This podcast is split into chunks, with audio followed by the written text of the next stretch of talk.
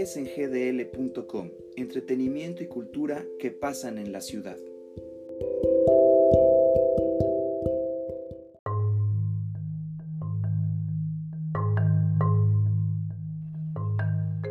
Hola amigos de SNGDL, ¿qué tal? Bienvenidos a otro martes más de este programa, de este subpodcast que pueden escuchar todos los martes aquí en su plataforma favorita de escucha de podcast, como puede ser Spotify o Apple Podcast.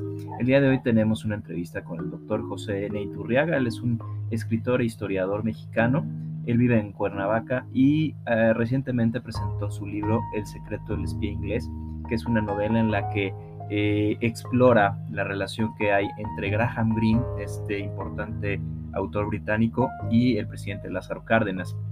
En la novela histórica eh, presenta dos planos diferentes, uno en el punto de vista del presidente Lázaro Cárdenas y el otro el punto de vista de Graham Greene a punto de morir. Es una novela muy interesante con algunos detalles relacionados con la historia de México, la cual está bastante interesante, es de Penguin Random House y se encuentra en librerías y en eh, plataformas digitales de, lectura.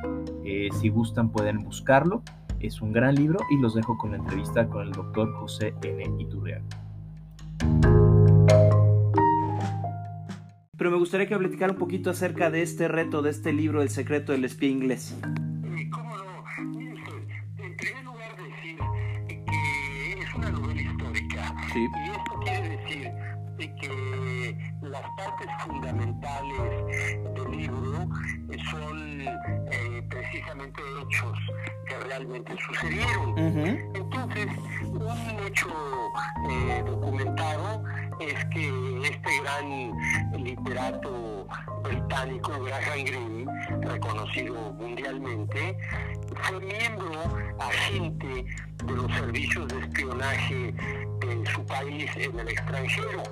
Eh, incluso estuvo en la nómina durante algunos años del MI6, que así se llama pues esta especie de CIA británica. Eh, y luego, aunque ya no estuvo, al menos no está comprobado que estuviera en la nómina, sí es un hecho que eh, siguió participando, informando al espionaje británico, porque su, su viuda cuando muere Graham Greene en 1991, pues ella declaró que efectivamente toda su vida él había colaborado con esos servicios de inteligencia de la Gran Bretaña. Entonces, eh, todo esto es un hecho histórico, eh, esa, esa faceta de Graham Greene.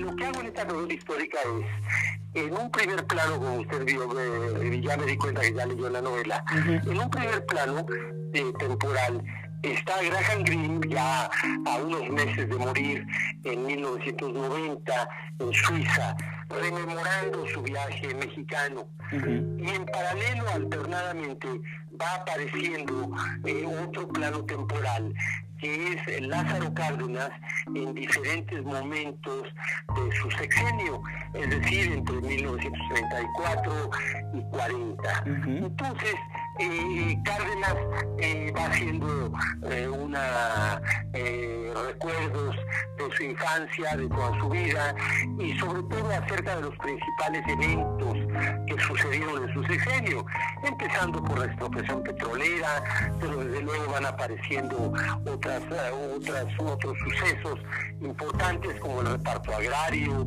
como la llegada de los refugiados españoles que vinieron a enriquecer la cultura mexicana, la muerte de Trotsky ya en el 40, eh, la expulsión que hizo Cárdenas de Plutarco Elías Calles eh, por su intromisión en la política nacional, lo que llamaron la segunda cristiada, es decir, la violencia cristera que todavía continuaba en los 30, aunque la guerra cristera había concluido oficialmente en 29.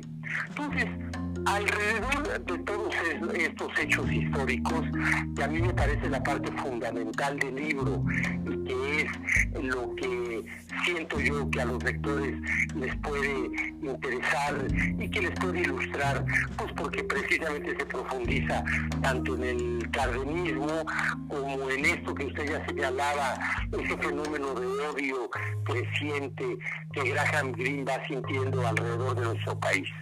Pero entonces le decía, alrededor de todos estos hechos históricos reales, eh, armamos una trama eh, pues precisamente ficticia, eh, eh, como una trama de cualquier novela, en donde simplemente para darle un, cierto hilo conductor van apareciendo estos personajes eh, inventados de esta pareja de ingleses. Y la verdad es que son un mero pretexto. Yo creo que aunque la novela apareciera como una novela de espionaje medio policíaca, no es el caso. Básicamente estamos ante una novela histórica que nos va a ilustrar cómo un extranjero eh, de altísimos vuelos literarios que estuvo nominado eh, varias veces de seguro para el Premio Nobel de Literatura, cómo puede ir eh, por ciertas circunstancias desarrollando un fenómeno agresivo de odio contra el país porque Graham Greene llegó a México, pues desde luego ya con cierta predisposición en contra, porque Green había nacido protestante, pero eh, como usted lo leyó en la novela, él se convirtió al catolicismo a los 22 años de edad. Y las personas que se convierten a una religión, pues suelen ser, por usar un dicho popular, más, más papistas que el Papa. Entonces Green eh, tenía ese catolicismo lleno de dudas y de contradicciones, muy metido en el alma, y a eso venía México oficialmente. Lo que él declaró fue eso, el que venía a hacer reportajes periodísticos sobre eh, la persecución religiosa que todavía en el 38 existía en el estado de Tabasco y en parte en Chiapas, pero el resto del país ya no, ya era un fenómeno que había terminado tiempo atrás. Entonces, eh, este fue el motivo declarado del viaje de Green, pero eh, hubo dudas dudas que nunca se aclararon y que hasta la fecha eh, por lo mismo subsisten. Si Green no venía patrocinado por eh, las empresas petroleras inglesas eh, que resultaron perjudicadas con la expropiación y que ya desde antes del viaje de Green, aunque todavía no se consumaba la expropiación, ya estaban en un conflicto muy tenso y muy intenso con el gobierno mexicano. Pero también se conjeturó mucho y tampoco se dio nunca la última palabra, por lo cual la duda subsiste si no había traído Green también una misión del espionaje oficial británico hacia nuestro país. Entonces, basado en, estas eh, dudas, precisamente es como vamos desarrollando pues ese cierto hilo conductor de la novela. Yo quisiera profundizar en algo mucho más importante, eh, que a mí me parece que este libro, eh, el mensaje principal, más allá de la cosa del espionaje, que no es el, eje fundamental, aunque el título así lo pareciera señalar. Y, lo fundamental a mí me parece decía yo ya, por un lado, eh, profundizar en aspectos básicos del cardenismo, pero por otro lado, en, lo que ya empezábamos a comentar, muchos extranjeros han venido a nuestro país sobre todo a partir de que es un país independiente en 1821. Y México ha sido un imán muy poderoso que ha atraído a personas de muy diversas nacionalidades. Y la mayor parte han sido viajeros que han querido a México, incluso se han enamorado de México, algunos se quedaron a quedar, se quedaron a vivir aquí para siempre, otros volvieron en repetidas ocasiones, pero también hubo, aunque marcadamente una minoría, extranjeros como Green, que no les gustó nuestro país y que escribieron hoy acremente en contra de México y los mexicanos. Y es curioso porque eh, precisamente en la época de Green tenemos otros novelistas muy connotados como Graham Greene ingleses igual que Graham Greene, que también eh, se sintieron muy a disgusto en contra de nuestro país. Ellos fueron, eh, bueno, 15 años antes de que viniera Green, en 1923, eh, David Herbert Lawrence.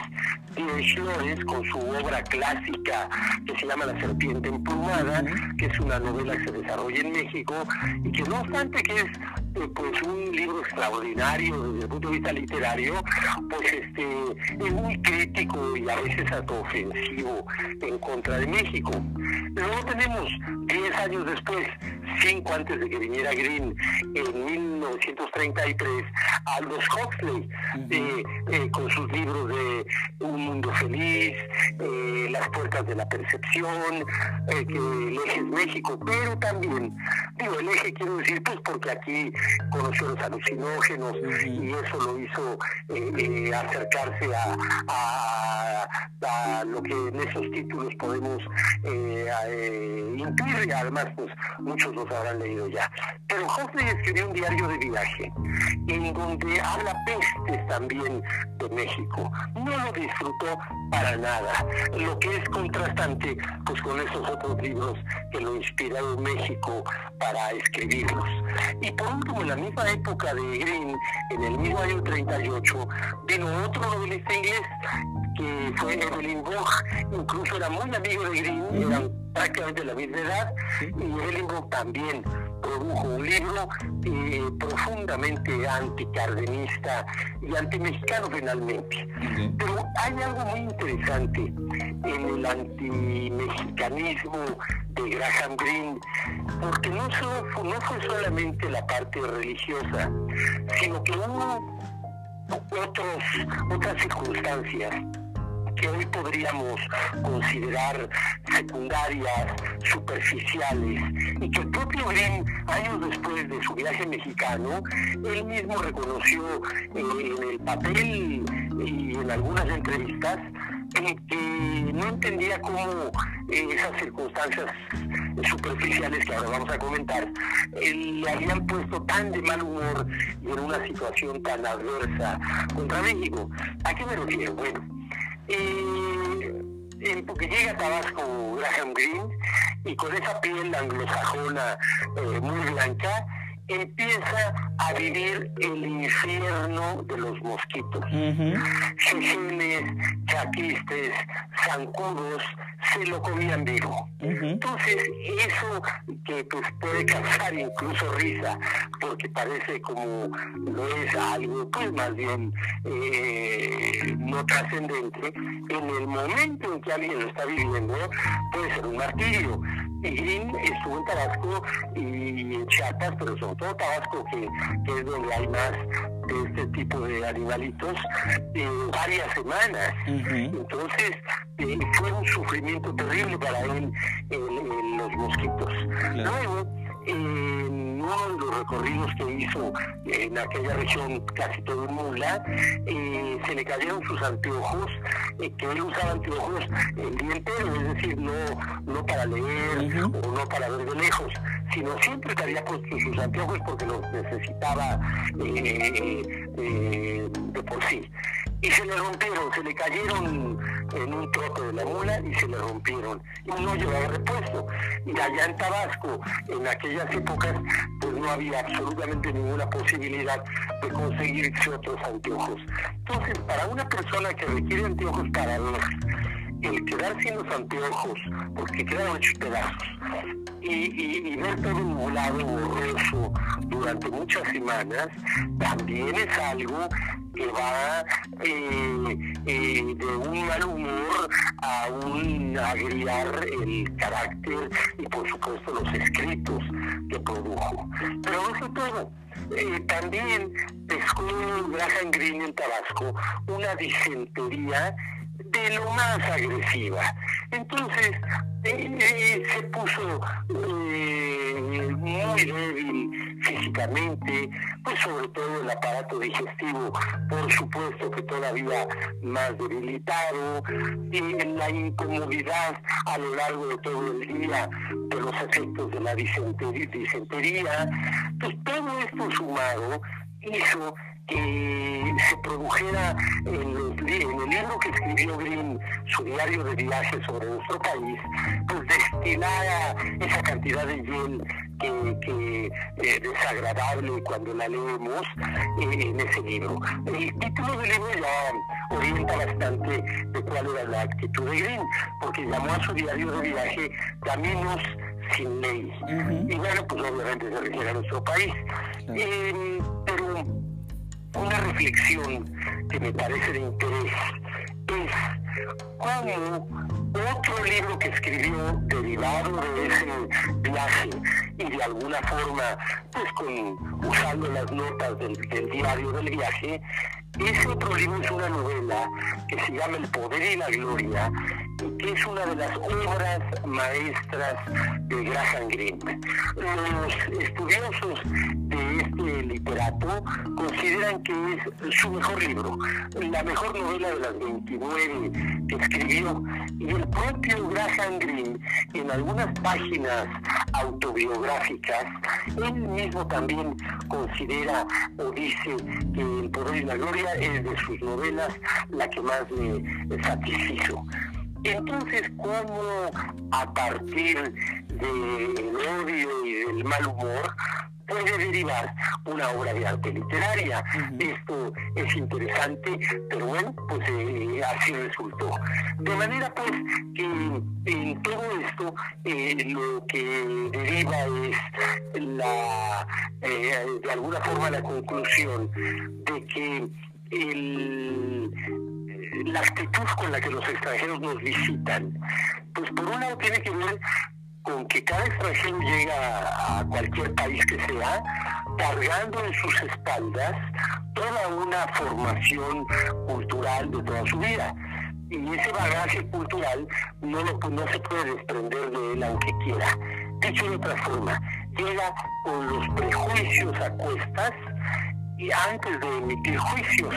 De manera pues que muchas veces esos juicios son eh, falseados o influidos por los prejuicios.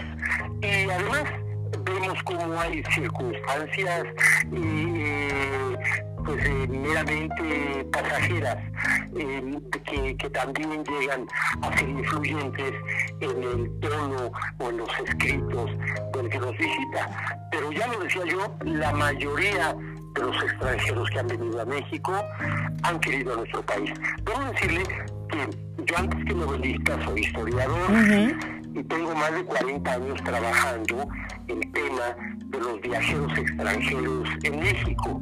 Y de hecho la mayor parte de los libros que he publicado precisamente son de ese tema, de los viajeros en México. Y he escrito cinco novelas, eh, varias de ellas derivadas del tema de los viajeros. Una que publicó la misma editorial eh, Grijalvo hace unos cuatro o cinco años sobre eh, es mi novela que versa sobre Alexander von Humboldt en su viaje mexicano. Y ahora esta que también publicó Grijalvo, El secreto del espía inglés, la novela permite acercarse a Lázaro Cárdenas de manera también colateral a Graham Greene. Porque a mí me parece que Cárdenas fue el mejor presidente que ha tenido en México post-revolucionario. Y esto hace que aunque mucha gente tiene alguna opinión eh, acerca de don Lázaro Cárdenas, pues muchas veces son opiniones que no están fundamentadas. Entonces, en este libro trato de ilustrar de manera documentada todos esos eventos principales que le tocó a Cárdenas vivir. Y algo que ya se nos ha olvidado, pero que en el sexenio de Cárdenas eh, la Constitución previó la educación socialista. Y que esto desde luego pues fue algo que combatió muchísimo el clero y, toda la derecha mexicana. Y, la educación socialista eh, no la impuso Cárdenas sino que Calles cuando era el jefe máximo eh, eh, vio que el Congreso de México hiciera la modificación constitucional de la educación laica que preveía la constitución del 17 a la educación socialista para iniciarla justamente con el inicio del sexenio de Lázaro Cárdenas. Pero él no lo dispuso, fue una disposición del Congreso manipulado por calles. En todo caso, hay que decirlo, Cárdenas eh, llevó a cabo eh, esa, eh, cumplimiento de ese artículo constitucional acerca de la educación socialista. Y así pues ve usted que la novela es un pretexto para profundizar en muy diversos aspectos que, desde luego creo yo son importantes para el conocimiento de la historia de México, don José Armando. Pues muchas gracias, doctor. Finalmente, eh, desde su punto de vista como historiador que ha tenido este, estos acercamientos, en este caso con, el sexenio de Lázaro Cárdenas, y que ahora es bastante actual, ¿no? Usted, habla en su novela de la expropiación petrolera y 82 años después nos estamos descubriendo que el petróleo ya prácticamente no vale ni dos cacahuates. ¿Cómo eh, percibe usted eh, que puede actuar o que, o que la historia mexicana va a reaccionar a este tipo de, situación global entre pandemia, entre petróleo super bajo, etcétera, y cómo puede juzgar finalmente la historia lo que se está realizando a nivel político actualmente. Eh, ambas cosas, tanto lo del petróleo como lo de la pandemia, son pasajeras. Los precios del petróleo eh, cíclicamente a lo largo de toda la historia petrolera eh, del mundo, pues que tiene más o menos un siglo, algo más de un siglo de existir. El petróleo, según diferentes circunstancias mundiales, sube y baja. Eh, hemos visto petróleo arriba de 50 dólares el barril de la mezcla mexicana, eso es algo que va y viene. Y tiene que ver no solo con la producción y la demanda mundiales, sino también con la manipulación eh, que muchos países hacen. por un lado los países petroleros, productores, por otro lado los países principales consumidores como Estados Unidos, etcétera. Muchísimas gracias doctor, un gusto platicar con usted y estaremos en contacto próximamente. Mucho gusto para mí, que estén muy bien.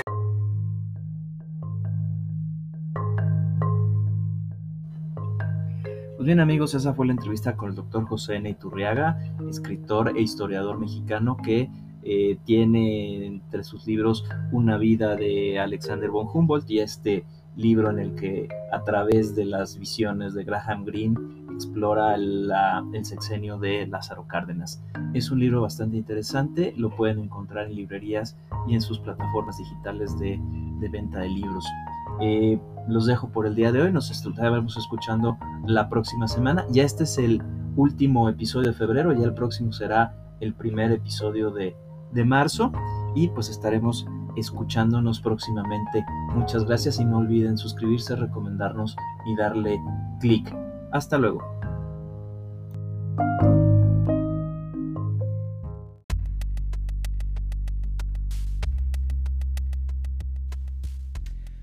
sgdl.com es dirigido y realizado por José Armando García.